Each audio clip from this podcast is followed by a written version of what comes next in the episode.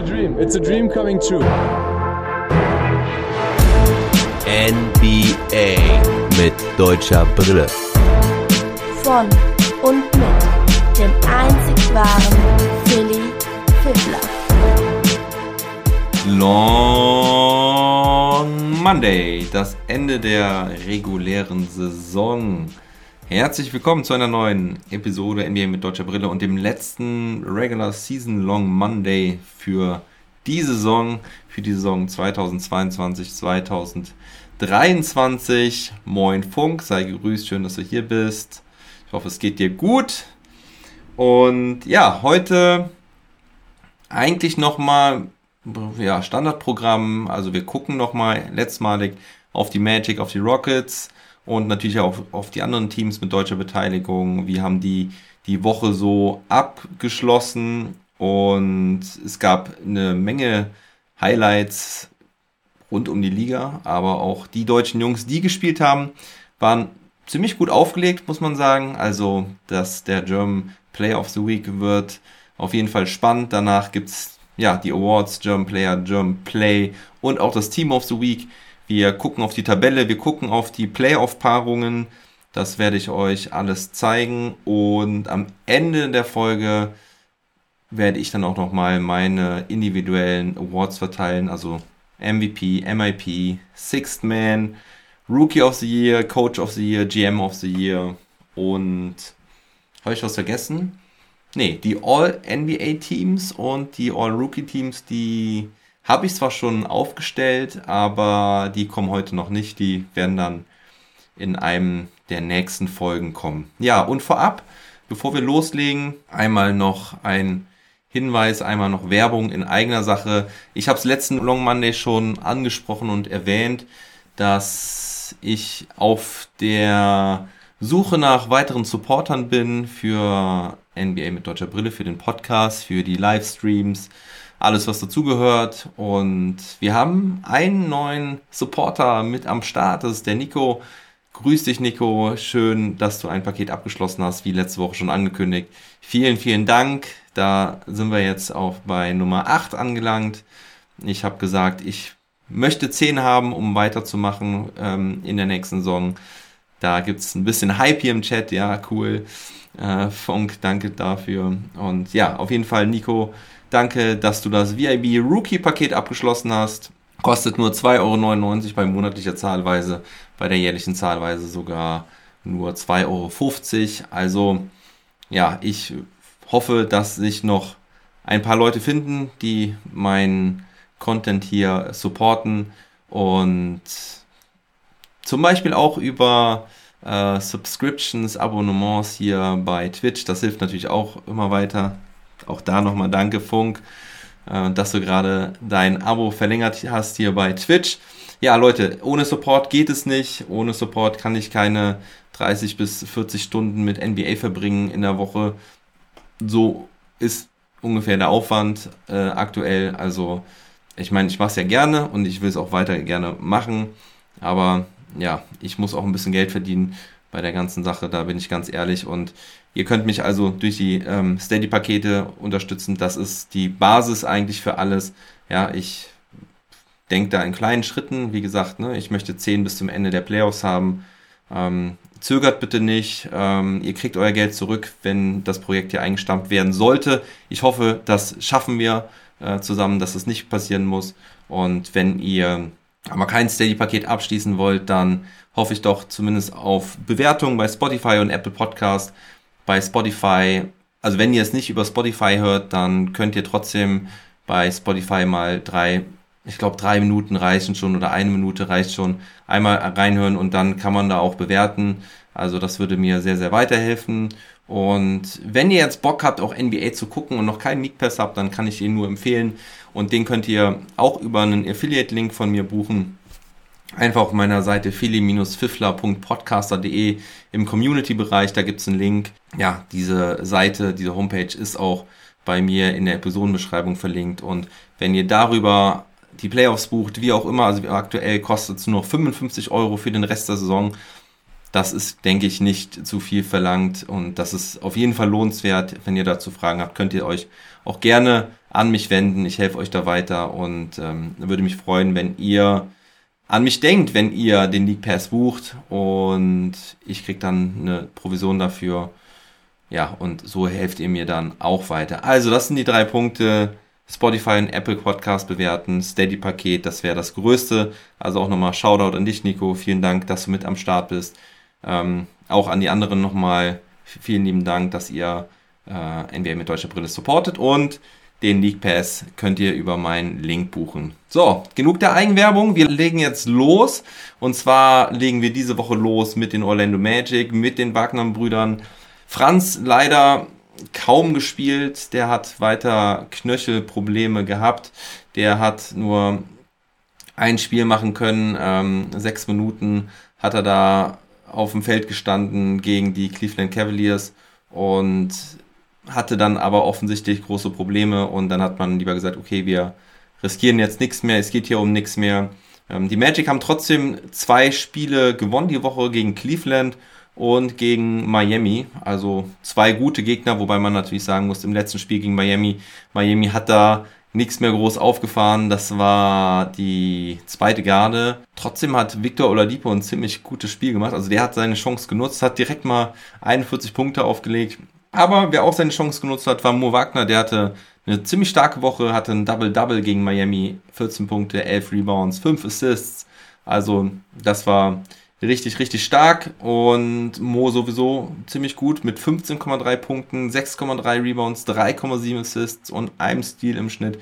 Hatte das beste Plus-Minus-Rating seiner Mannschaft mit plus 3,7. Hat diese Woche also nochmal genutzt, um sich für das nächste Jahr zu empfehlen. An der Stelle auch nochmal der Hinweis, am Sonntag habe ich mit dem Sobbes einen Podcast, ein Trash Talk Table über die Orlando Magic abgehalten und da haben wir auch unter anderem über die Zukunft von Franz und Mo gesprochen. Gut, bei Franz gab es da nicht so viel besprechen, aber Moritz Wagner, sein Vertrag ist nächstes Jahr nicht garantiert und deswegen ist es wichtig, dass er da jetzt nochmal Leistung gezeigt hat. Er hat einige Highlight-Plays dabei gehabt, richtig geile Danks mal wieder. Also das hat Bock gemacht. Äh, gegen Cleveland hat er auch einmal einen geilen Stil geholt und dann den One-Man-Fast-Break abgeschlossen. Er hat allerdings auch einige Poster kassiert, muss man sagen. Also in der Defense ähm, sah er da manchmal nicht gut aus. Also er war auch auf den Highlight-Plays der Gegner immer wieder zu sehen. Aber gut, ähm, wie gesagt, das Plus-Minus-Rating, das finde ich sehr, sehr wichtig. Also das Beste seines Teams. Und Moritz Wagner war aber auch nicht der einzige Spieler, der sich äh, empfohlen hat. Auch Mo Bamba hat sich nochmal für einen Vertrag empfohlen. Dessen Vertrag läuft ja aus. Er wird dann Restricted Free Agent und hatte diese Woche 14,7 Punkte, 8 Rebounds. Das könnte man nochmal ein bisschen mehr sein bei seiner Größe. Dafür 2,7 Blocks, also in der Defensive stark. Und den Dreier trifft er halt eben dann auch mal wieder sehr gut. Über die Saison waren es, glaube ich, jetzt so 38 Prozent oder sowas. Und diese Woche waren es 52,6 Prozent, also sehr, sehr stark. War ja auch Topscorer, wie man hier sehen kann, gegen Cleveland und gegen Miami mit jeweils 21 Punkten. Und gegen Charlotte gab es auch noch so ein bisschen Beef. Das hatte ich vor dem Trash Talk Table gar nicht mitbekommen. Das habe ich erst gestern gelesen, wo in der Bild-Zeitung. Äh, also bei meinen wöchentlichen Recherchen ist es mir untergekommen, dass die Bild da wieder ein Riesending draus gemacht hat. Ähm, eigentlich nicht groß erwähnenswert, aber ja, ähm, Robin Lopez und Schofield mussten das Spielfeld verlassen, haben eine Ejection bekommen, weil es vorher Beef gab zwischen, ja, wem? Montrezl Harrell. Ähm, nee, der, der Beef war erst zwischen zwei anderen Spielern, RJ Hampton und KJ McDaniels. McDaniels auf jeden Fall, ich glaube KJ heißt er mit Vornamen. Und die haben sich ein bisschen gezofft haben da ein bisschen um den Ball gekämpft und dann kam Montrezl Harrell mal wieder dazwischen. Der musste dann auch das Spielfeld verlassen, durfte auch nicht weiterspielen. Naja, also die Bild hat es mit Riesenprügelei betitelt, als wer hätten wir das nächste Malice in the Palace gehabt. Und das war es definitiv nicht. Ähm, ansonsten hat Devin Kennedy, der G-League MVP, der letztens einen 10-Day-Contract bei den Magic unterschrieben hat, also ehemaliger G-League MVP, äh, Finals MVP war glaube ich, nicht, nicht Regular Season MVP. Der hat jetzt einen regulären Vertrag unterschrieben. Da weiß man aber noch nicht genau, was das bedeutet. Also vielleicht hat er jetzt einen Vertrag auch für die nächste Saison noch sicher. Ähm, was auf jeden Fall sicher ist, dass die Magic als zweitschlechteste Mannschaft dieses Jahres den Top 6 Pick sicher haben. Also sie picken auf jeden Fall an spätestens Nummer 6. Sie haben aber genauso gute Chancen wie die Rockets und die Pistons, den ersten Pick zu bekommen. Die Wahrscheinlichkeit liegt dabei 14%. Auf jeden Fall ein versöhnlicher Abschluss für die Magic mit den zwei Siegen in dieser Woche noch. Sie beenden die Saison mit 22 Siegen und 60 Niederlagen. Ja, Franz, wie gesagt, kaum gespielt, ähm, aber wir hoffen, dass er jetzt sich gut auskurieren kann und er hat auf jeden Fall ja eine sehr gute, erfolgreiche Saison gespielt. Dann gehen wir zu dem schlechtesten Team der Liga. Also im Trash Talk Table habe ich es, glaube ich, auch noch falsch gesagt. Da hatte ich die Magic noch hinter den Rockets gelistet, aber die Rockets mit 20 Siegen und 62 Niederlagen, das schlechteste Team der Liga. Damit haben sie auch einen Top 5 Pick sicher für den kommenden Draft. Ja, diese Woche gab es Niederlagen gegen Brooklyn, Toronto und Atlanta. Gut, die sind auch alle schwer zu schlagen. Vor allen Dingen, weil es bei allen noch um was ging. Stopp, das stimmt nicht ganz. Bei Toronto müsste eigentlich der fünfte Platz schon, schon sicher gewesen sein. Aber Brooklyn und Atlanta haben noch um einen guten Play-in-Platz gespielt. Und die Rockets haben es aber genutzt, um nochmal richtig abzugehen. Vor allen Dingen äh, Kevin Potter Jr. und Jalen Green haben gerockt. Jalen Green hat in seinem letzten Saisonspiel am gestrigen Tage nochmal ein Season- und Career-High aufgelegt mit 41 Punkten. Das war richtig krass. Ähm, hat sowieso ja ziemlich gut gespielt in den letzten Wochen. Er hat leider die Streak von Allen Iverson nicht ähm, geschafft mit den sechs Spielen mit mindestens 30 Punkten plus, denn gegen Brooklyn müsste es, glaube ich, gewesen sein. Da hat er nur acht Punkte oder so aufgelegt. Kleine Korrektur, das war gegen Torontos Defense, wo er nur acht Punkte aufgelegt hat. Damit hält Allen Iverson den Rekord weiterhin mit den meisten Spielen mit mindestens 30 Punkten als Rookie und Green aber in den zwei Spielen darauf wieder extrem stark, wieder mit über 30 Punkten jeweils, glaube ich. Also ja, gegen Toronto waren es, glaube ich, auch über 30 Punkte. Gegen Atlanta waren es ja sogar 41. Und ja, aber sonst muss man bei den Rockets nichts groß sagen. Zu Dennis Schröder gibt es nichts Neues. Da hat sich diese Woche jetzt nichts mehr ergeben. Der musste ja mit Schulterproblemen weiter ausfallen. Genauso wie Wood und Eric Gordon, die ja auch verletzt ausgesetzt haben. Also die Rockets sind diese Woche dann halt voll in den Tanking-Modus übergegangen und haben aber noch jemanden verpflichtet und zwar Daishin Nix.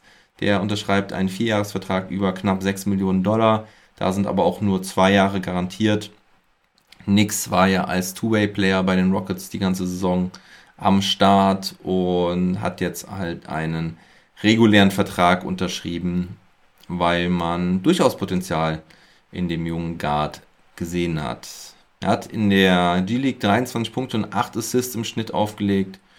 Ja, und dann gehen wir auch schon zum nächsten Team weiter. Jetzt wird es langsam spannend und interessant. Die Los Angeles Clippers da ging es diese Woche eigentlich gar nicht mehr um so viel, denn den achten Platz hatten sie schon sicher. Sie konnten nicht mehr nach oben und nicht mehr nach unten rutschen. Das Play-In gegen die Minnesota Timberwolves war nach wenigen Tagen in der letzten Woche, glaube ich, dann auch wirklich klar. Vorher hätten die Timberwolves ja eventuell noch auf Platz 6 rücken können. Aber die Clippers haben trotzdem gut gespielt. Sie haben gegen die Suns, gegen die Kings und gegen die Oklahoma City Thunder gewonnen.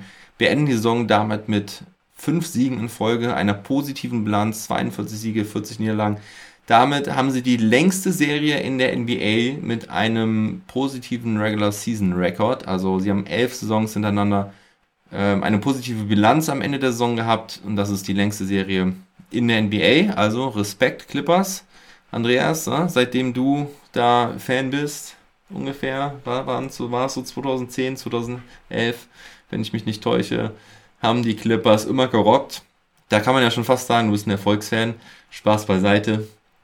Aber ja, die äh, Clippers wirklich mit einem persönlichen Ende, also wie die ohne ihre Stars die Saison durchgezogen haben, echt aller Ehren wert. Gegen die Phoenix Suns mm, war es eigentlich erst ein Blowout-Sieg. Sie haben mit 39 Punkten geführt, haben am Ende fast noch verkackt, haben im vierten Viertel, glaube ich, oh, wie viele Punkte waren es? Über 40 auf jeden Fall. Ich glaube 42 Punkte oder so zugelassen. Nachdem sie im zweiten Viertel die Suns bei 9 gehalten hatten. Also, ja, die Suns, vor allen Dingen auch das B-Team, also bei den Suns haben die Stars halt auch nicht gespielt. Außer Bridges äh, ist da, glaube ich, rumgelaufen, sonst, sonst fast keiner. Ähm, ja, und die Suns hätten es fast noch gedreht, das Spiel. Aber naja, ähm, am Ende war der Vorsprung dann doch noch groß genug für die Phoenix Suns.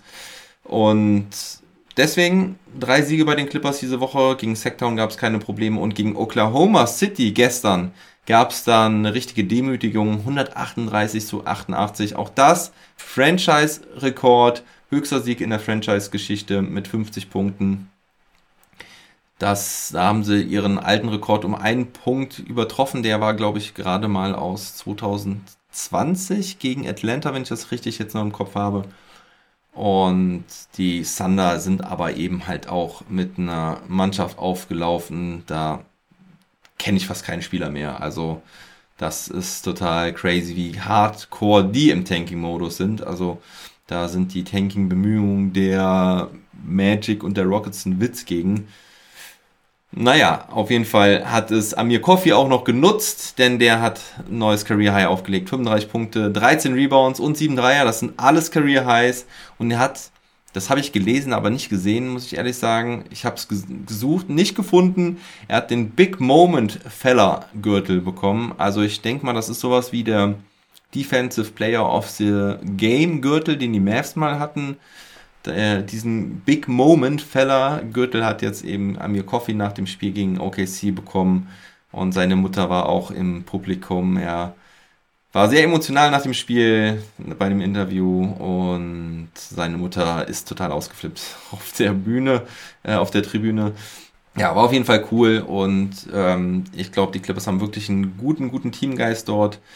Äh, Paul George hat ordentlich gespielt, konnte sich mit seinen Clippers einspielen die Woche, hat gegen Sacramento, ich glaube, 23 Punkte, 8 Rebounds und 12 Assists oder sowas aufgelegt. Die 12 Assists auf jeden Fall Career High ähm, eingestellt. Und man sieht, dass Paul George sich sehr aufs Playmaking konzentriert. Und das ist ja so eine Sache, die den Clippers so ein bisschen abging mit ihren Spielern. Also spätestens nachdem dann Bledsoe weg war, hatten man eigentlich keinen richtigen Playmaker mehr so gehabt auf der Guard-Position. Und das wird jetzt George mehr und mehr übernehmen anscheinend. Und das ist, glaube ich, auch gut, denn auch wenn er vielleicht noch nicht bei 100% Fitness ist, kann er so seinem Team auf jeden Fall enorm weiterhelfen. Und das ist das, was den Clippers so ein bisschen noch gefehlt hat. Und ja, vielleicht ist das halt auch ein wichtiger Grund, warum es ganz gut lief in den letzten Spielen mit Paul George zurück. Ja, und wer auch zurück ist, ist Norm Powell. Da können die Clippers-Fans sich auch freuen. Der hat direkt mal 24 Punkte oh, gegen die Suns aufgelegt und hatte nochmal 20 gegen OKC. Und ich glaube, es war gegen OKC oder gegen Sacktown. Eins der beiden Back-to-Backs hat er ausgesetzt. Ähm, ja, also Paul mit 24 und 20 Punkten in den zwei Spielen und hat 70% seiner Dreier getroffen in der Woche. Und darüber hinaus hatten die Clippers auch noch die beste Defense der Woche mit einem Defensive Rating von 97. Ja, also erfolgreiche Woche. Also er Hartenstein sah auch ganz gut aus. 10,7 Punkte, 6,3 Rebounds, 4,7 Assists und 1,3 Blocks im Schnitt. Hat auch die letzten Punkte der Saison in dem Spiel gegen OKC gemacht. Und das waren Dreier aus der Ecke. Und das ist sowieso ein Ding. Er hat jetzt wirklich in den letzten Spielen häufiger sich getraut zu werfen und hat auch ordentlich den Dreier getroffen. 8 von 13 Dreiern in den letzten 5 Spielen. Also, da kommt die alte Dreierstärke. Das, der Dreier ist wieder da von, von Hartenstein. Und schauen wir mal, ob wir das im Play-In oder in den Playoffs dann auch das ein oder andere Mal sehen werden. Auf jeden Fall, ja, äh, erfolgreiche, erfolgreiche Woche auch für Hartenstein. Das macht auf jeden Fall Mut und Freude dann auf das Play-In-Spiel gegen die Minnesota Timberwolves, was ja in der Nacht von Dienstag sein wird um 1.30 Uhr. wenn ich mich nicht ganz täusche. Nee, 1 Uhr, glaube ich. 1 Uhr und 3.30 Uhr sind die Spiele immer. Und da vielleicht auch nochmal der Hinweis, da wird es ein Trash Talk Table diese Woche geben mit einem neuen besonderen Gast. Und zwar dem Frankie, der auch hier Supporter ist beim Podcast und der ist Minnesota Timberwolves Fan. Und der wird mit mir über die Timberwolves sprechen, über die Saison der Timberwolves, über die Play-In-Spiele. Das wird am Mittwochabend geschehen. Ich werde die Folge danach direkt hochladen, dass man sich vielleicht sogar Mittwochabend ja, zur späten Stunde noch hören kann, als, ähm, ja, ähm, als, als Rückblick dann auf jeden Fall auf das erste Spiel der, der Timberwolves und der Clippers und dann auch als Vorausschau für den Sieger für die Playoffs und für den Verlierer für das zweite Play-In-Spiel, weil der kann dann ja gegen den Sieger aus 9 und 10 am Freitag noch sich qualifizieren für den achten Platz im Westen. Und wir gehen jetzt weiter in den Osten zu den Boston Celtics. Da spielt bekanntlich Daniel Theiss. Und Daniel Theiss hat viel gespielt, ist fest in der Rotation, zur Erinnerung, Robert Williams fehlt ja verletzt mit einem Meniskusriss oder zumindest einer Meniskusverletzung. Ich bin mir nicht ganz sicher, ob es ein Riss ist. Aber Robert Williams fehlt und Thais hat seine Position eingenommen, ist jetzt also fester Starter neben Al Horford und hatte ja ganz schön viel gespielt und auch abgeliefert. Die Celtics die Woche mit zwei Siegen, einer Niederlage haben gegen Chicago ziemlich klar gewonnen, haben auch gegen Memphis gestern ziemlich klar gewonnen. Das Spiel habe ich auch noch halb geschaut, weil ich nicht schlafen konnte. Und die Celtics haben total dominiert, aber die Memphis Grizzlies haben halt auch einfach mit der absoluten B-Truppe gespielt, wie es halt so einige Teams gestern gemacht haben. Das ist ein bisschen schade, aber die Celtics haben ihren zweiten Platz damit klar gemacht, denn die Bucks haben vorher ihr Spiel gegen die Cavaliers verloren. Das direkte Duell in dieser Woche haben die Bucks aber gewonnen. Da mussten die Celtics aber auch auf ein paar Spieler verzichten. Ich bin mir gar nicht sicher. Ich glaube, Tatum hat das Spiel, ja, Tatum hat das Spiel nicht mitgemacht, weil er, glaube ich, auch Beschwerden am Knie hatte. Ich glaube, es war das Knie. Auf jeden Fall haben die Celtics das Spiel gut gestaltet trotzdem. Und Thais ein bisschen ärgerlich, hat am Ende einen einfachen Layup vergeben. Da hat er ein bisschen Schiss vor dem Block von Janis Antetokounmpo, glaube ich, gehabt denn die Celtics waren mit drei Punkten hinten und dann kam ein Einwurf, es waren 40 Sekunden noch zu spielen knapp und Heiß fängt den Ball unterm Korb, kann ihn eigentlich einfach reinlegen, aber verlegt das einfache Ding. Da hat er sich danach auch sehr geärgert.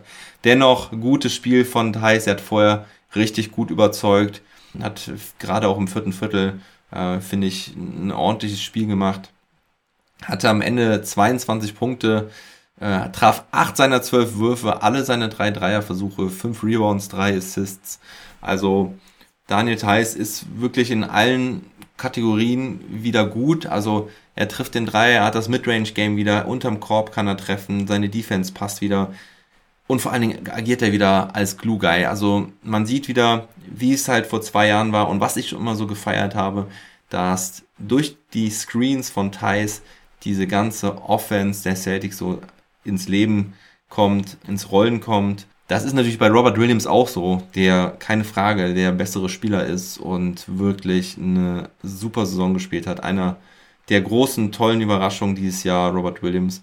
Aber mit Daniel Theiss funktioniert es halt auch ganz gut und das ist sehr erfreulich, dass das so wie zu besten Bubble-Zeiten funktioniert. Also Theiss wieder als Glue Guy am Start. Diese Woche 16 Punkte, 7 Rebounds, 2,3 Assists im Schnitt, ein Plus-Minus-Rating von plus 11. Ja, und mal zu Robert Williams nochmal zurück. Der hat das beste True Shooting der Liga über die ganze Saison mit 74,5%. Das ist ein überragender Wert. Diese Woche waren alle Celtics eigentlich in guter Form, bis auf Grant Williams. Der hat ein bisschen enttäuscht. Der hat keine gute Figur gemacht. Gut, eine gute Figur habe ich auch nicht unbedingt äh, mit meinem Bäuchlein. Das hat Grant Williams auch ein bisschen, aber ja, ich will mich nicht mit Grant Williams vergleichen. Ich glaube, er ist ein bisschen stärker und auch nochmal zwei, drei Köpfe größer als ich. Auch wenn er nicht der größte ist für NBA-Verhältnisse. Aber Grant Williams hat diese Woche mal nicht so gut getroffen und tut sich ein bisschen schwer, seitdem Robert Williams weg ist. Also er konnte die Chancen jetzt noch nicht so gut nutzen. Dafür teils umso besser Und ja, wenn die Playoffs kommen, dann werden wir, denke ich, auch wieder einen guten Grant Williams sehen, der bei aller Energie und Freude, die er ausstrahlt, ähm, trotzdem so ein bisschen Defizite hat. Das darf man nicht vergessen. Also, wenn er gut spielt und wenn er aufblüht, dann ist da auf jeden Fall eine Augenweide, wie man ihn auf dem Parkett sieht. Aber er hat halt auch manchmal ähm, schlechte Situationen, wo er dann doch gerade als undersized Center tja, Probleme hat, weil er einfach noch keine, keine zwei Meter groß ist. Und naja, aber wir werden sehen. Ich glaube, in Playoffs wird er wieder gute Auftritte haben. Die Celtics generell ab Februar das beste Defensive und Offensive Rating. Also das muss man sich mal reinziehen, dass sie seit zweieinhalb Monaten ganz, ganz oben in der Spitze stehen. Ähm, Net Rating ist somit auch das Beste der Liga. Ja, und die Celtics spielen eben einfach ein super Jahr 2022. Nicht umsonst ist auch Brad Stevens Kandidat als GM of the Year. Ansonsten die Celtics haben auch Juan Morgan einen regulären NBA-Vertrag gegeben. Sie hatten noch einen Roster-Spot frei. So können sie ihn theoretisch auch in den Playoffs einsetzen. Aber ich glaube, das wird auch nur in der Garbage Time passieren. Die Celtics spielen jetzt gegen die Nets oder gegen die Cavs. Das ist auch sehr interessant. Gehen wir mal davon aus, es wären die Nets. Auch da haben wir ja gestern drüber gesprochen im, im Trash Talk Table. Da haben wir noch gedacht, dass die Bucks den zweiten Platz äh, sicher machen. Aber die Bucks haben, wie gesagt, verloren. Und ich gehe davon aus, dass die Nets aber das Ding auch schon direkt klar machen gegen die Cavs. Ich würde mich freuen über eine Überraschung und naja, ich, wenn ich jetzt darüber nachdenke und das so ausspreche, bin ich mir gar nicht mehr so sicher, dass die Nets das auch gewinnen, weil ich glaube, die Cavs können da durchaus überraschen. Wie auch immer, wenn es gegen, wenn es Netz gegen Celtics sein sollte in der ersten Runde, ist das mega interessant auch in, äh, vor dem Hintergrund, dass letztes Jahr auch das Erstrunden-Matchup Celtics gegen Nets hieß, allerdings dann noch umgekehrt, denn da waren die Nets Zweiter und die Celtics haben sich als Siebter im Play-In-Tournament qualifiziert. So, und ähm, zu Robert Williams gibt es aber auch Neuigkeiten, denn da gab es jetzt eine positive Prognose diese Woche. Also vielleicht kehrt Robert Williams sogar schon zur zweiten Runde zurück. Ähm, die Verletzung heilt sehr gut aus. Ime Udoka wollte sich da nicht festlegen. Manche spekulieren sogar, dass er vielleicht sogar schon zur ersten Runde zurückkehren kann. Aber man kann damit rechnen, dass er zur zweiten Runde wieder da ist. Und das ist schon ziemlich cool. Wermutstropfen ein bisschen ist, dass Jane Brown und Horford offenbar ungeimpft sind. Auch da haben wir gestern im Trash Talk Table schon mal kurz drüber gesprochen. Das würde natürlich bitter werden, wenn sie gegen Toronto spielen müssten in der zweiten Runde. Aber nee, sie kann gar nicht gegen Toronto in der zweiten Runde spielen. Fällt mir gerade auf. Da haben sie ja Glück. Die könnten erst in den Conference Finals auf die Raptors treffen, weil die sind ja auf 5 und das heißt, die müssten in der zweiten Runde dann gegen den ersten oder achten spielen. Na, dann kommen sie vielleicht drumherum. Das Problem mit Toronto haben halt jetzt die 76ers mit Matisse Seibel. Genug von den Celtics. Wir gehen wieder in den Westen zu den Dallas Mavericks. Das Team von Maxi Kleber um Luca Magic, Luca Doncic herum. Die Mavericks beenden die Serie auch sehr gut. Drei Siege in dieser Woche, vier Siege in Folge zum Abschluss. Und gestern Nacht haben sie gegen die San Antonio Spurs mit 130 zu 120 gewonnen. Und das ist der erste Sweep gegen die San Antonio Spurs in einer Saison ever. Also, das ist ziemlich cool für einen Dennis Mavericks-Fan, denn die Spurs waren halt immer ja, so ein Angstgegner. Das hat sich in den letzten Jahren, vor allen Dingen seit Luca gelegt, glücklicherweise. Und ja, wie gesagt, das erste Mal, dass sie die Spurs in der Saison sweepen. Die San Antonio Spurs hatten ja auch ganz schöne Verletzungsprobleme. Allerdings haben sie gestern auch nochmal mit fast der kompletten Kapelle gespielt. Zumindest war auch Murray wieder zurück. Dennoch, die Mavericks, ja, waren schon stärker. Man hat schon gesehen, dass die Qualität der Mavs einfach besser ist. Die Spurs haben gut mitgehalten, muss man sagen. Also zur Halbzeit stand es auch ausgeglichen, 59, 59. Das Spiel hatte ich auch noch gesehen. Irgendwann Ende zweiten, Ende dritten Viertels bin ich dann aber auch eingeschlafen, glücklicherweise irgendwann mal. Und zuvor gab es noch einen krassen Blowout-Win gegen die Portland Trailblazers. Da haben sie fast äh, und nur knapp ihren Franchise-Rekord verpasst, der bei 52 lag oder so. Ähm, ich glaube, bei 52 oder 51 gegen die Clippers ähm, vor eineinhalb Jahren knapp. Und ja, gegen Portland Trailblazers hatten sie diese Punktzahl, die 54 äh, mal kurzzeitig und in den letzten ein, zwei Minuten hat dann Portland aber nochmal ein paar Punkte gemacht. Trotzdem krasse Demütigung. Da ging aber auch alles bei den Mavs. Die Trailblazers haben schlecht verteidigt. Gut, auch das eigentlich ein G-League-Team, was da aufgelaufen ist. Ähm, aber die, die Mavericks haben halt auch einfach alles reingeballert. Ob es Bullock, Dorian Finney-Smith, Luca war, der mal wieder 39 Punkte hatte. Ja, ähm, also nicht zu viel Gegenwehr diese Woche von den Mavs.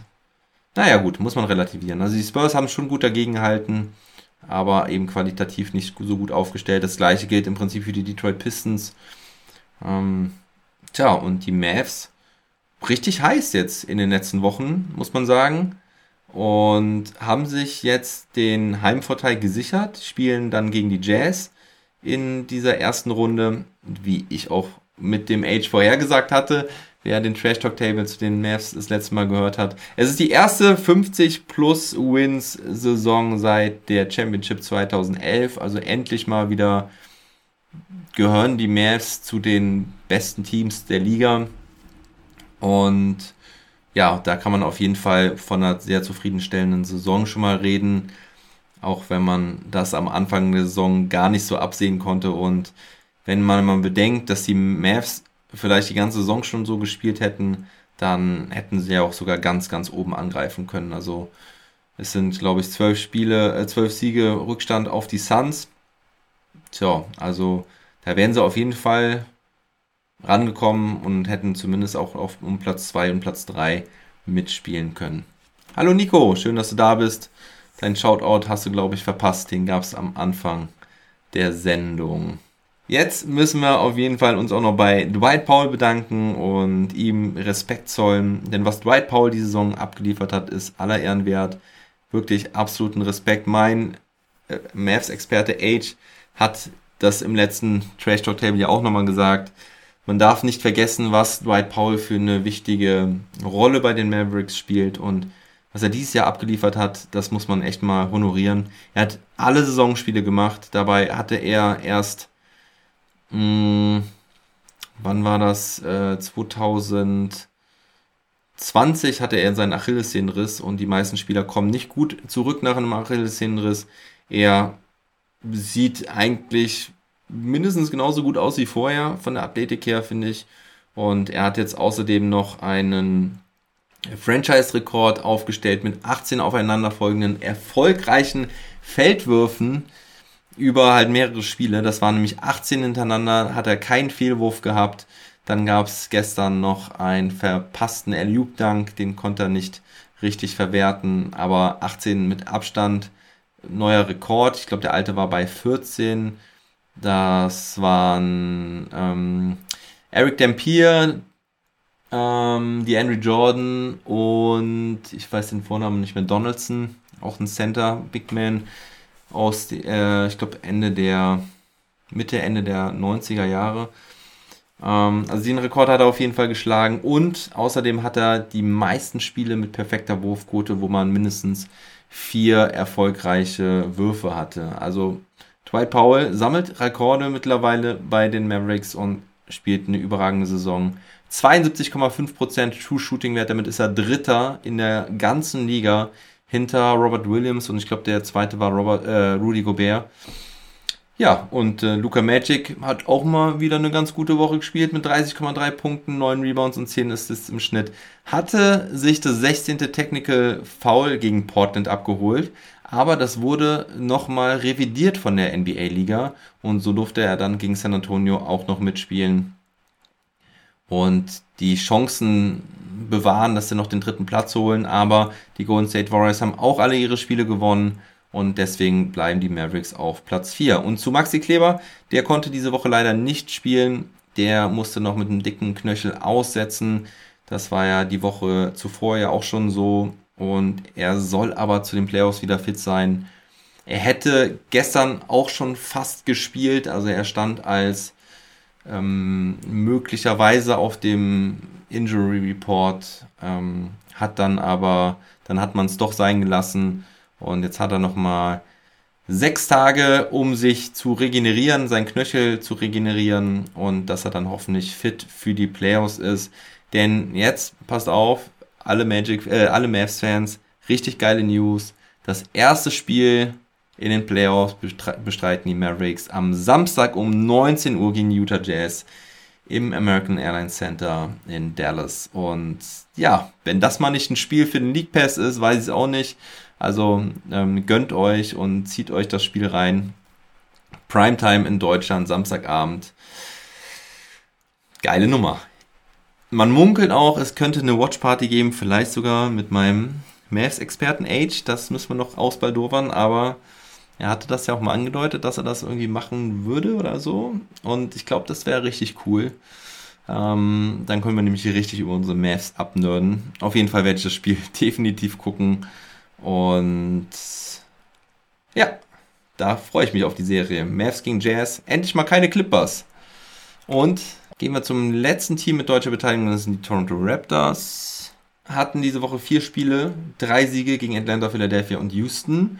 Dann gab es noch das Abschlussspiel im Madison Square Garden gegen die Knicks. Das ging dann verloren, aber da ging es dann für die Raptors auch um nichts mehr.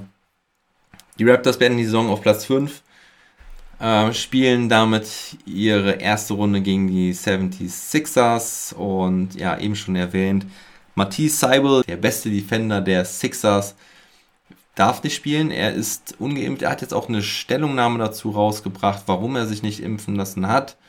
Konnte ich so ein bisschen nachvollziehen tatsächlich, weil er gesagt hat, dass es ihm darum ging, hauptsächlich andere zu schützen, als er das damals, also er hat die erste Impfung damals empfangen, aber als es dann klar wurde, dass man die Verbreitung damit eigentlich zumindest kaum verhindern kann oder fast nicht verhindern kann, hat er gesagt, dann macht es für mich keinen Sinn und er ist eher auf der Schiene alternative Medizin, ja, chinesische Medizin etc. Seine Mutter hat da auch irgendwie entsprechend eine Ausbildung gemacht. Ja, und deswegen hat er damals nur die erste Impfung genommen und keine weiteren und ist damit halt nicht spielberechtigt in Toronto. Schauen wir mal, ob das sich auswirkt. Also Matthias Seibel auf jeden Fall einer der besten Verteidiger der Liga. Ist bitter, wenn du den dann nicht hast. Und es gibt da auch ähm, einige Memes schon und ja, Anekdoten, dass James Harden sich nur denkt, ach nein, schon wieder fehlt mir ein wichtiger Mitspieler, weil er das ja schon mit Kyrie in Brooklyn hatte. Nun ja, ähm, Sixers gegen Raptors wird, denke ich, auf jeden Fall ein spannendes Matchup. Diese Woche haben die Raptors schon mal vorgelegt, haben 119 zu 114 zu Hause gewonnen. Pascal kam in dem Spiel mit einem Triple-Double, 37 Punkte, 10 Rebounds, 12 Assists, sein drittes Triple-Double in seiner Karriere. Bei den Raptors wollte ich vor allen Dingen noch was über Isaac Bonga sagen. Äh, der hat jetzt seinen Erstsieg in den G-League Playoffs geholt, hatte da aber noch ziemliche Probleme, sah nicht gut aus, hatte Probleme wohl mit seinem C, er ist am C verletzt. Trotzdem haben die Raptors 905 ihr erstes Spiel gewonnen. Und jetzt geht es in der zweiten Runde gegen. Was war es? Delaware? Ich weiß nicht mehr genau. Ähm, auf jeden Fall kommt es da wohl dann auch auf Isaac Bonga an, der dann den Center mimen muss und wohl deutlich besser spielen muss, weil sie ja auf einen Gegner treffen, der es ihnen auf jeden Fall in der Saison auch ziemlich schwer gemacht hat. Ah, ich weiß nicht, ich komme bei diesen, bei diesen G-League-Teams immer wieder durcheinander. War es Delaware? I don't know. Was ja, glaube ich, sogar auch die, die G-League Affiliate ist von, von Philadelphia, wenn ich mich nicht täusche. Naja, gut, lass uns nicht äh, zu viel über die G-League grübeln. Ich wollte noch sagen, dass der Leno Banton, Justin Champagny und David Johnson auch im Kader der, der Raptors 905 sind. Also Isaac Bonga ist nicht der einzige NBA-Spieler, der dort mit aufläuft. Und schauen wir mal, ob äh, Bonga vielleicht wenigstens den G-League Titel holen kann, wenn er schon bei den Profis nicht ran, ran darf. Ja, und dann haben wir es auch zu den Raptors. Wir gehen weiter zum German Player of the Week und das ist diese Woche Daniel Theiss. War keine einfache Entscheidung diese Woche, denn Moritz Wagner hat halt auch echt richtig gut gespielt. Und auch Isaiah Hartenstein habe ich eben erwähnt. Die hätten alle mit gutem Gewissen German Player of the Week werden können. Aber ich habe mich für Daniel Theiss entschieden, denn der hat seine Chance als Ersatzcenter für Robert Williams genutzt. Hatte diese Woche 19 von 32 Würfen getroffen, 4 von 8 Reihern, hatte kaum Turnover. Das Zusammenspiel mit Horford gefällt mir richtig gut. Also die beiden machen das gut miteinander. Die spielen sich auch gerne den Ball zu und legen sich einfache Körper auf. Die Quoten sind in Boston deutlich verbessert, ob aus dem Zweierbereich, aus dem Dreierbereich. Und auch ähm, die Freiwürfe sind sogar, glaube ich, ein Ticken besser als noch in Houston. Auf jeden Fall ist Daniel Theiss fast wieder der alte. Sein, sein Dreier ist für seine Verhältnisse ziemlich gut mit 35,7% derzeit äh, in seiner Zeit in Boston. Und ja, deswegen ist Daniel Theiss mein German Player of the Week. Das German Player of the Week hatte nicht Daniel Theiss, auch wenn der ein paar nette Danks dabei hatte. Nein, das German Play of the Week ist ein Dank von Moritz Wagner und der sogar der Dank of the Night war letzte Nacht. Es war wirklich ein geiles Play. Er hatte auch ein paar coole Plays, vor allem gegen Cleveland, das hatte ich eben angesprochen schon. Und ja, aber eigentlich ging über Mo Wagner diese Woche nix. Und zwar zeige ich euch hier diesen Reverse Baseline Slam versus Miami. Vor allen Dingen halt auch in einem relevanten Spiel, also wo die Magic halt auch nicht ähm, krass verloren haben, sondern da hat er sogar dazu beigetragen, dass die Magic das Spiel gewinnen. Schaut selbst.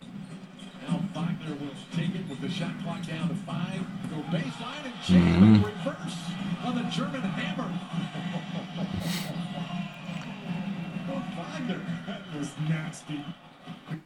Nices Ding. Ähm, gegen Ömer Yotseven, den türkischen Rookie, der ja in Miami auch einen guten Job macht. Ähm, ja, man hat es aus mehreren Perspektiven gesehen. Ich fand es mega nice. Moritz Wagner mal wieder mit dem German Play of the Week.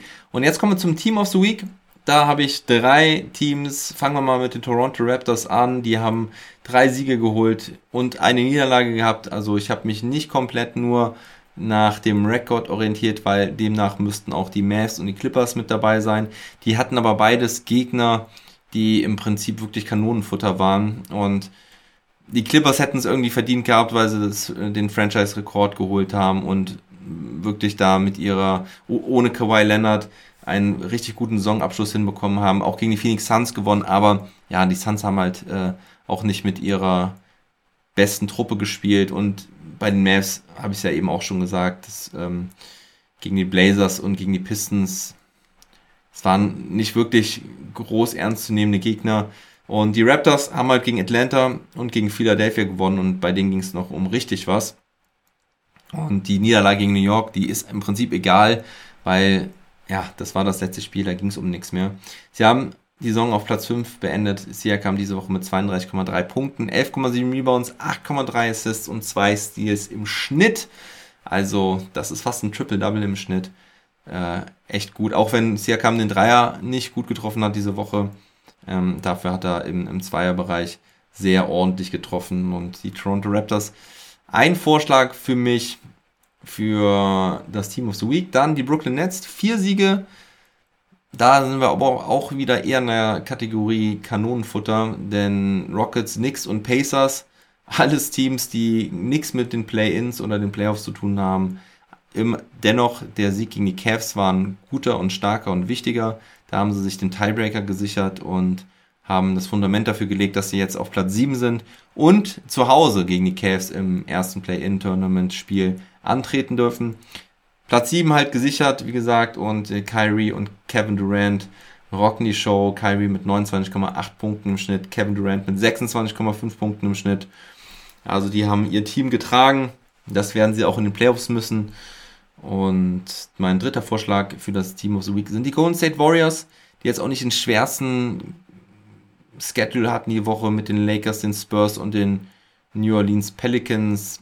Allerdings haben die mich auch abseits dieses Schedules äh, überzeugt, hatten fünf Siege jetzt in Folge, äh, haben sich damit Platz 3 gesichert. Die Mavs waren ihnen auf den Fersen. Dennoch, die Warriors haben sich gefangen. Einige Spieler haben wirklich das Beste aus sich rausgeholt. Ja, Jordan Poole. Clay Thompson ist wieder richtig abgegangen. Er ist fast wieder der alte. Ja, ne, also mit Abstrichen, aber in den letzten drei Spielen hat er jeweils mindestens 33 Punkte gemacht, hat 21 von 41 Dreiern getroffen, also hat richtig viel geworfen und auch richtig viel getroffen und hatte vor allen Dingen gestern gegen die New Orleans Pelicans sein bestes Saisonspiel mit 41 Punkten, also das ist doch wieder Clay-like, so wie wir ihn in besser Erinnerung hatten. Und ja, wer ist mein letztes Team of the Regular Season? Es sind. Es war wirklich schwer, aber ich habe mich dann für die Warriors entschieden. Ja, vielleicht schwingt da auch einfach so ein bisschen Sympathie mit. Und ja, also Golden State Warriors, mein Team of the Week, Platz 3 gesichert. Mm, ja, sehr guter Abschluss für die Warriors. Und dann gehen wir auch weiter schon zu den News around the League. Auch hier ein kleiner Fehler. Steph Curry sollte da eigentlich gar nicht hin. Da wollte ich eigentlich Frank Vogel noch hinmachen. Aber Curry passt trotzdem ganz gut, denn Curry hat jetzt in den letzten Spielen gar nicht mehr gespielt. Also das haben die Warriors halt auch ohne äh, Curry gemacht. Aber Curry soll wohl wirklich auch zu den Playoffs wieder da sein. Das hatte ich auch, glaube ich, schon vor zwei Wochen gesagt. Und es wurde jetzt nochmal bestätigt, auch wenn er jetzt noch nicht spielen konnte, soll er wohl dann ab nächsten Wochenende wieder am Start sein. Ein anderer, der auch schon wieder am Start ist, ist Ja Morant. Der hat sogar jetzt schon gespielt, das vorletzte Spiel. Ganz ordentlich auch gespielt. Also da muss man sich keine Sorgen machen. Die Denver Nuggets haben leider nicht so gute Neuigkeiten. Da ist es wohl so, dass Jamal Murray und Michael Porter Jr. wohl die Saison doch gar nicht mehr spielen sollten. Also es sieht nicht danach aus, als würden die nochmal eingreifen. Ist natürlich auch ein bisschen vielleicht die Frage, wie weit kommen die Nuggets? Aber von Michael Porter Jr. hört man fast gar nichts. Der hat ja seine Rückenprobleme und Jamal Murray, ja, mein Ex-Nuggets-Experte hat so schön gesagt, Murray sieht eigentlich ganz gut aus vor den Spielen, dankt da auch schon fleißig und wirft und macht alle möglichen Bewegungen. Aber offensichtlich wird man da wohl doch kein Risiko eingehen und doch auch alles auf nächste Saison legen. Schauen wir mal, vielleicht sehen wir die beiden noch. Also es ist noch nichts ausgeschlossen, aber wir müssen mal davon ausgehen, dass wir sie eher nicht mehr sehen dieses Jahr. Schade, sehr, sehr schade. Ich hätte gerne die Nuggets in kompletter Kapelle gesehen. Ja, und dann gab es äh, noch ein paar Trainer-Infos heute. Zum einen wurde lang schon seit gestern darüber spekuliert und einige Experten sagten, es ist das Aus für Frank Vogel, dem Lakers-Coach, nach der extrem enttäuschenden Saison der Lakers. Sie haben ja die Saison jetzt als Elfter abgeschlossen, haben das Play-In sogar verpasst. Und ja, Frank Vogel muss gehen, das ist keine Überraschung. Also alles andere hätte mich gewundert, wenn sie weiter an Frank Vogel festgehalten hätten. Es gibt auch schon die Gerüchte, dass Quinn Snyder, der Trainer von Utah Jazz, und auch Nick Nurse eventuell die beliebtesten Kandidaten im Front Office der Lakers sein dürften. Nick Nurse sehe ich überhaupt nicht, dass der Toronto verlassen sollte. Warum? Also was der sich da aufgebaut hat, der ist eine Legende jetzt schon da, der Mann. Und ich glaube nicht, dass er jetzt da zu den Lakers gehen würde, die quasi vor einem Scherbenhaufen sitzen. Bei Quinn Snyder sieht die Sache ein bisschen anders aus. Der war auch mal bei den Lakers Assistant Coach und hat so ein bisschen der Vergangenheit mit den Lakers. Und ja, bei den Utah Jazz ist ja im Moment auch ziemliche Unruhe da einige sagen, das geht dann nicht so wirklich weiter und vielleicht wird diesen Sommer doch einiges eingerissen, wobei ich das schon sehr übertrieben finde, dass man da jetzt alles einreißen will und Gobert oder Mitchell oder sogar beide wegtraden will. Also ich sehe das gar nicht. Die Jazz sind Fünfter und es ist ein bisschen ärgerlich, dass Joe Ingles sich verletzt hat. Der war super wichtig für die, für die Jazz und dieses Jahr wird es halt ein Erstrunden aus gegen die Mavs. Oh, ich sollte, sollte nicht so arrogant sein. Sowas sollte ich besser nicht sagen. Aber nun gut, die Lakers müssen auf jeden Fall einen neuen Trainer suchen. Und wer auch gerade einen neuen Trainer sucht, sind die Sacramento Kings. Dabei Elvin Gantry, jetzt äh, Interimstrainer bis zum Saisonende, nachdem Luke Walton naja gegangen wurde. Und Gantry soll aber eventuell sogar ins Front Office der Kings gehen. Man sucht auf jeden Fall jetzt einen neuen Trainer. Da bin ich auch mal gespannt, wen die Kings dort holen werden. Gerüchte gab es übrigens auch über Rick Carlisle, dass er eventuell ins Front Office gehen würde bei den Pacers, aber Carlyle hat klar und deutlich gesagt, dass er nach Indiana gekommen ist, um zu coachen und nicht irgendwas anderes zu machen. Ähm, dann gibt es auch noch News aus Minnesota, denn da hat das erfolgreiche Trainergespann um Chris Finch einen Mehrjahresvertrag bekommen. Also die haben ihre Verträge verlängert. Erfolgreiche Saison bei den Minnesota Timberwolves. Auch das keine Überraschung, dass sie dort mit ihnen verlängern. Jetzt kommen wir zu den Performances und individuellen Titeln der Saison.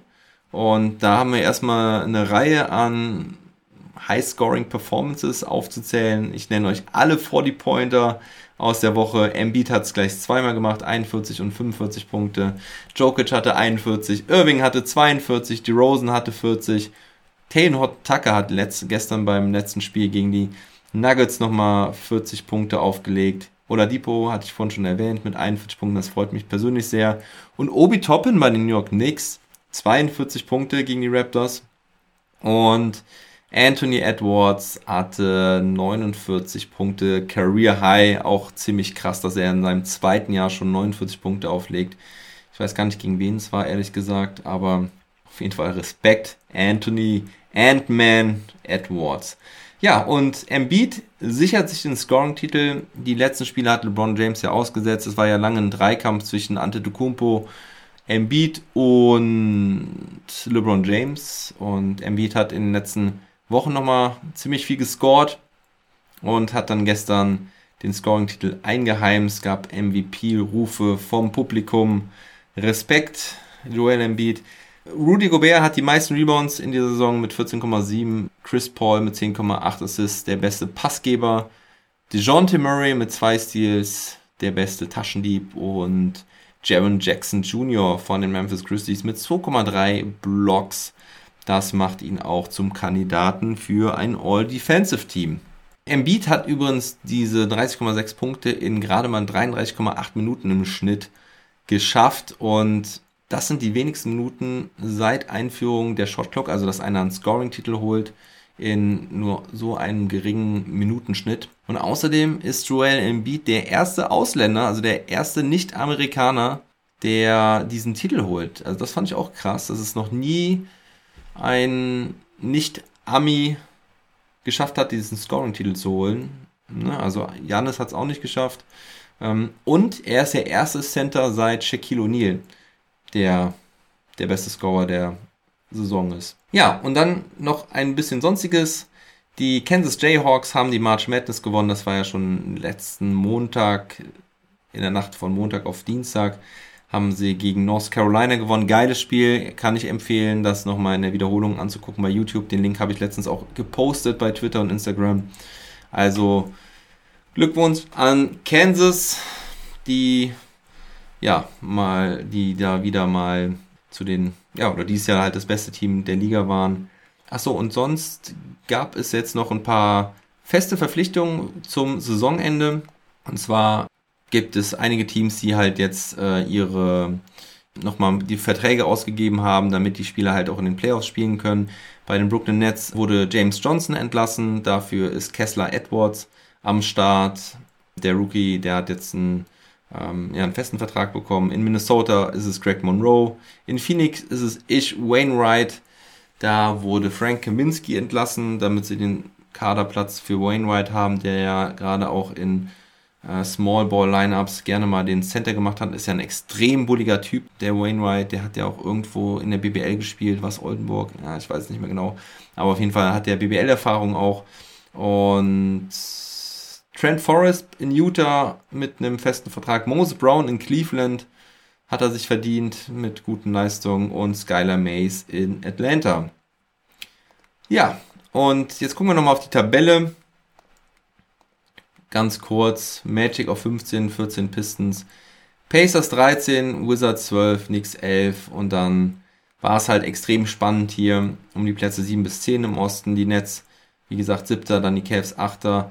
Die Hawks sichern sich Platz 9, das Heimrecht gegen die Hornets. Platz 6 die Bulls, Platz 5 die Raptors. Und dann oben war es halt auch extrem knapp. Bucks, Celtics und 76ers mit der gleichen Bilanz alle 51 Siege, 31 Niederlagen. Da hat dann der Direktvergleich gezählt. Das ist allerdings hier falsch. Ich weiß nicht, warum Athletic es nicht schafft, eine richtige Tabelle darzustellen. Ich kopiere die rüber und verlasse mich eigentlich drauf. Aber die Celtics sind definitiv Zweiter, weil sie den Dreiervergleich gewonnen haben. Die äh, Bucks auf 3 und die Sixers auf 4. Und die Miami Heat gewinnen die Eastern Conference mit 53 Siegen und 29 Niederlagen. So, jetzt gucken wir nochmal in den Westen. Rockets auf 15, Thunder auf 14, die Trailblazers auf 13 mit 11 Niederlagen in Folge, die Kings auf 12, dann die Lakers. Im Endeffekt nur noch eine Niederlage hinter den Spurs gewesen, weil sie die letzten zwei Spiele noch gewonnen hatten. Aber es war schon einige Tage klar, dass die Lakers nicht ins Play-In kommen. Spurs und Pelicans spielen dann um ihre Chance auf den achten Platz. Timberwolves und Clippers auf 7 und 8. Nuggets auf 6, Jazz auf 5, Mavericks auf 4. Ein Sieg nur hinter den Warriors, dann die Grizzlies mit der zweitbesten Bilanz der Liga und die Suns ganz oben mit am Ende mit 64 Siegen und 18 Niederlagen. Beste Bilanz der Franchise-Geschichte. Und hier seht ihr nochmal eine Übersicht über die Matchups. Also Phoenix und Memphis müssen natürlich noch auf ihren Gegner warten. Ich tippe mal darauf, dass Phoenix gegen die Clippers spielen müssen. Also ich glaube, die Clippers gewinnen gegen Minnesota und die Memphis Grizzlies müssten gegen Minnesota ran. Das wäre mein Tipp, dass die Timberwolves sich dann im zweiten Spiel durchsetzen gegen die Pelicans. Ich glaube, die Pelicans gewinnen gegen die Spurs. Und sonst haben wir hier halt die Warriors gegen die Nuggets und die Mavericks gegen die Utah Jazz. Das hatte ich vorhin auch schon gesagt. Im Osten Boston gegen Brooklyn. Also ich glaube schon, dass Brooklyn da Favorit ist. Äh, leichter Favorit allerdings, nicht, nicht klarer Favorit. Also ich glaube, dass Brooklyn gegen Boston ran muss und Miami dann gegen Atlanta spielen muss. Das wäre mein Tipp. Und dann gibt es dann noch die Paarung Milwaukee gegen Chicago. Glaube ich, eine klare Nummer für Milwaukee. Und Philadelphia gegen Toronto, wo ich ja schon Philadelphia als, als Favorit sehe. 60 zu 40. Ja, und jetzt kommen noch meine individuellen Awards, meine äh, Season Awards, äh, die ich euch hier mitteilen möchte. Und zwar sind das MVP, also manche habe ich ja auch schon so gesagt, MVP ist für mich Joel Embiid, weil er halt die Sixers über den Großteil der Saison selbst getragen hat, ne, hat auf Simmons verzichten müssen, hat die ganze Saison abgeliefert, offensiv und defensiv extrem wichtiger Spieler. Joel Embiid ist für mich der MVP dieses Jahres, auch wenn ich glaube, dass es Nikola Jokic wieder werden wird.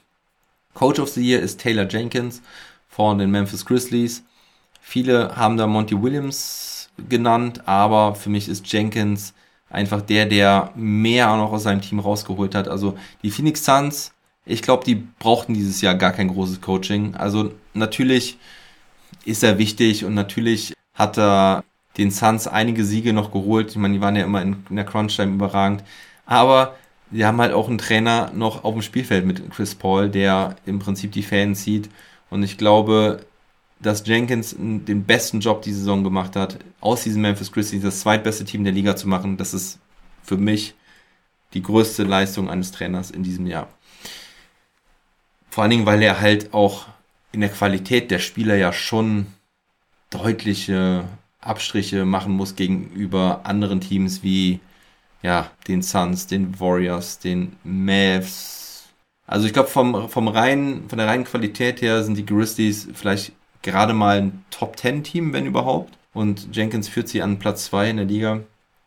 Ja, deswegen Hut ab. Er hat das Team geformt und hat keinen Chris Paul, keine Legende auf dem Feld sondern ein Jamrand, der zwar wirklich überragend ist, ähm, aber selbst ohne Jamrand hat das, haben sie es hinbekommen. Und das ist für mich auch nochmal ein Faktor, wo es auf den Trainer drauf ankommt. Der GM of the Year ist für mich Artus Kani Sowas. Das ist der GM der Chicago Bulls. Der hat für mich viel Risiko bewiesen in der Offseason. Sie haben Lonzo Ball, äh, ein Restricted Free Agent Contract angeboten. Sie haben DeMar Rosen geholt für relativ viel Geld und haben ja sogar noch was zurückgeschickt nach äh, San Antonio. Sie haben Caruso geholt von den Lakers, der jetzt auch kein Starspieler ist, aber da haben sie auch ein bisschen Geld in die Hand genommen, um ihm einen ordentlichen Vertrag zu geben. Und diese Zusammenstellung dieses Teams hat einfach funktioniert. Ähm, das ist meiner Meinung nach gut geplant und durchdacht gewesen. Ähm, außerdem haben sie noch einen guten Rookie gedraftet mit Ayudo Sumnu. Da haben dann die ähm, Picks, die sie abgegeben haben in der letzten Saison für Vucevic, gar nicht so wehgetan. Chicago ist wieder relevant. Chicago spielt Playoffs. Damit haben sie auf jeden Fall ein großes Ziel erreicht dieses Jahr. Und für diesen Mut ist Artus Kareni sowas für mich der GM of the Year. Defensive Player of the Year. Tja, da habe ich lange Rudy Gobert stehen gehabt und am Ende habe ich mich dann doch einfach für Marcus Smart entschieden, denn die Celtics haben die beste Defense der Liga. Marcus Smart ist der beste Verteidiger der Celtics. Man hätte halt auch über Robert Williams sprechen können an der Stelle. Dadurch, dass er sich jetzt am Ende verletzt hat, ist es vielleicht so ein bisschen verzerrt, der Blick da drauf. Aber ja, Marcus Smart ist einfach eine Pest als Verteidiger und ich finde, ein Guard muss jetzt einfach mal belohnt werden und deswegen ist er für mich mein Defensive Player of the Year. Rookie of the Year ist Evan Mobley. Ja, da habe ich auch lange überlegt, Kate Cunningham oder Mobley. Ich glaube auch, dass es Cunningham im Endeffekt werden wird, oder? Ah, es ist schwierig. Es ist wirklich sehr schwierig. Ich habe vom Anfang an der Saison habe ich Kate Cunningham genannt gehabt und vor der Saison auch. Ich habe gesagt, der Typ hat so viel Vorschusslorbeeren gehabt, er wird als so als talentiert, mit Abstand talentiertester Spieler im Draft-Jahrgang gesehen und er hat schon ziemlich ordentlich abgeliefert, muss man sagen, auch wenn die Effizienz nicht immer da ist. Die Cavs sind einfach nochmal ein besseres Team. Kate Cunningham muss im Prinzip fast mit Schrott auskommen, um es ohne jemanden beleidigen zu wollen. Ich meine, gut, er hat auch einen Jeremy Grant, der hat die halbe Saison gefehlt. Aber sonst ist da halt nicht viel, ne? Und ähm, dafür hat Kate Cunningham gut getan. Also ich glaube, es werden entweder Cunningham oder Mobley. Ich glaube, am Ende wird sogar Mobley. Und für mich ist es, für mich ist es Mobley, weil ja, er einfach die besseren Leistungen gezeigt hat im Endeffekt. Ne? Also gerade die Effizienz, da guckt man ja als beim Rookie of the Year Award nicht unbedingt so drauf, aber für mich ist es immer ziemlich wichtig. Und Mobley hat in Offensive und Defensive überzeugt. Deswegen ist es Evan Mobley für mich. Most Improved Player ist Ja Morant. Da hatte ich ja mit Knack Attack auch schon mal eine Diskussion drüber. Und es wird ja oft schon gesagt, Ja Morant ist kein MIP, sondern MVP. Jo, aber für mich erfüllen sich alle Anforderungen für ein MIP. Er hat einen Riesenschritt gemacht. Jetzt kann er kein MIP mehr werden, es sei denn, er würde 45 Punkte im Schnitt auflegen in der nächsten Saison. Ähm, John Morant hat einen riesen, riesen, riesen Sprung gemacht nochmal und war schon gut und ist jetzt nochmal deutlich besser geworden. Und da steht er viel, viel besser da als alle anderen in dieser Kategorie. Und Six Man of the Year ist, glaube ich, keine Frage. 20,7 Punkte, 5 Rebounds, 4 Assists, 39,9%, Dreier im Schnitt. Das ist Tyler Hero von den Miami Heat. Bestes Team im Osten, bester Mann von der Bank. Ich glaube, da gibt es fast keine zwei Meinungen zu. Ja, und das war es im Prinzip. Ich bin hier an der Stelle fertig. Am Mittwochabend gibt es, wie gesagt, den nächsten Trash Talk Table mit Frankie. Shoutout und Grüße schon mal an dich. Ich freue mich drauf, einen Timberwolves-Fan hier im Podcast zu haben. Am Wochenende, wie gesagt, eventuell Watch Party. Folgt mir auf Instagram und Twitter für mehr Updates, was das angeht. Äh, vielleicht, ah, ich würde gerne kurz vor den Playoffs noch einen, noch einen Pod, einen, einen kleinen Pod alleine aufnehmen, aber ich werde es, glaube ich, nicht schaffen, leider. Dafür dann wahrscheinlich eher die Watch Party am Samstag und am Montag gibt es auf jeden Fall wieder Long Monday. Eventuell sogar was früher, vielleicht sogar jetzt ab 2030 oder 2015. Da muss ich mal gucken. Ich bin mir noch nicht ganz sicher, wie ich den Long Monday aufbaue im, in den Playoffs. Ich freue mich auf jeden Fall tierisch auf Play-Ins und auf Playoffs.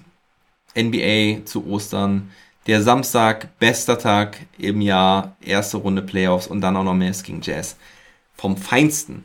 Leute, jeder, der mich hier supportet und jeder, der mir zuhört und mir ein bisschen Liebe schickt, ich danke euch viel, viel, vielmals. Wenn ihr euch jetzt denkt, boah, was labert er die ganze Zeit? Äh, ja, es ist, äh, es ist einfach extrem wichtig für mich, um das ganze Ding hier am Leben zu halten. Ich habe damit vor eineinhalb Jahren angefangen, habe extrem viel Zeit und Liebe reingesteckt und ich will das auch weiterhin machen. Aber ich muss einfach nochmal sagen, ich muss halt ein kleines Wachstum da sehen dass es weitergeht. Denn ich habe hier zwei Kinder und eine Frau, die die Brötchen hauptsächlich verdient und ich muss ein bisschen hier auch noch was dazu beitragen. Und für alle, die Kids haben oder ja, das kennen mit, mit einem, in einem Familienleben, das kann man nicht einfach mal so aus Spaß machen. Ähm, ja, ich muss, muss mich ein bisschen um die Family kümmern, um das Haus kümmern, um den Haushalt kümmern.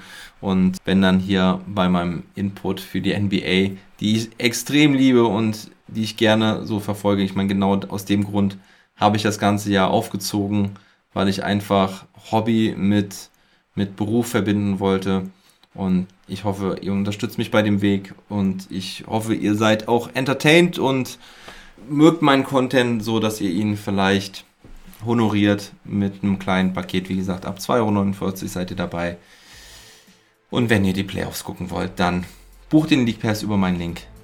Jetzt genug der Eigenwerbung. Und ich sag vielen, vielen Dank. Bleibt gesund und munter. Never stop ballin'.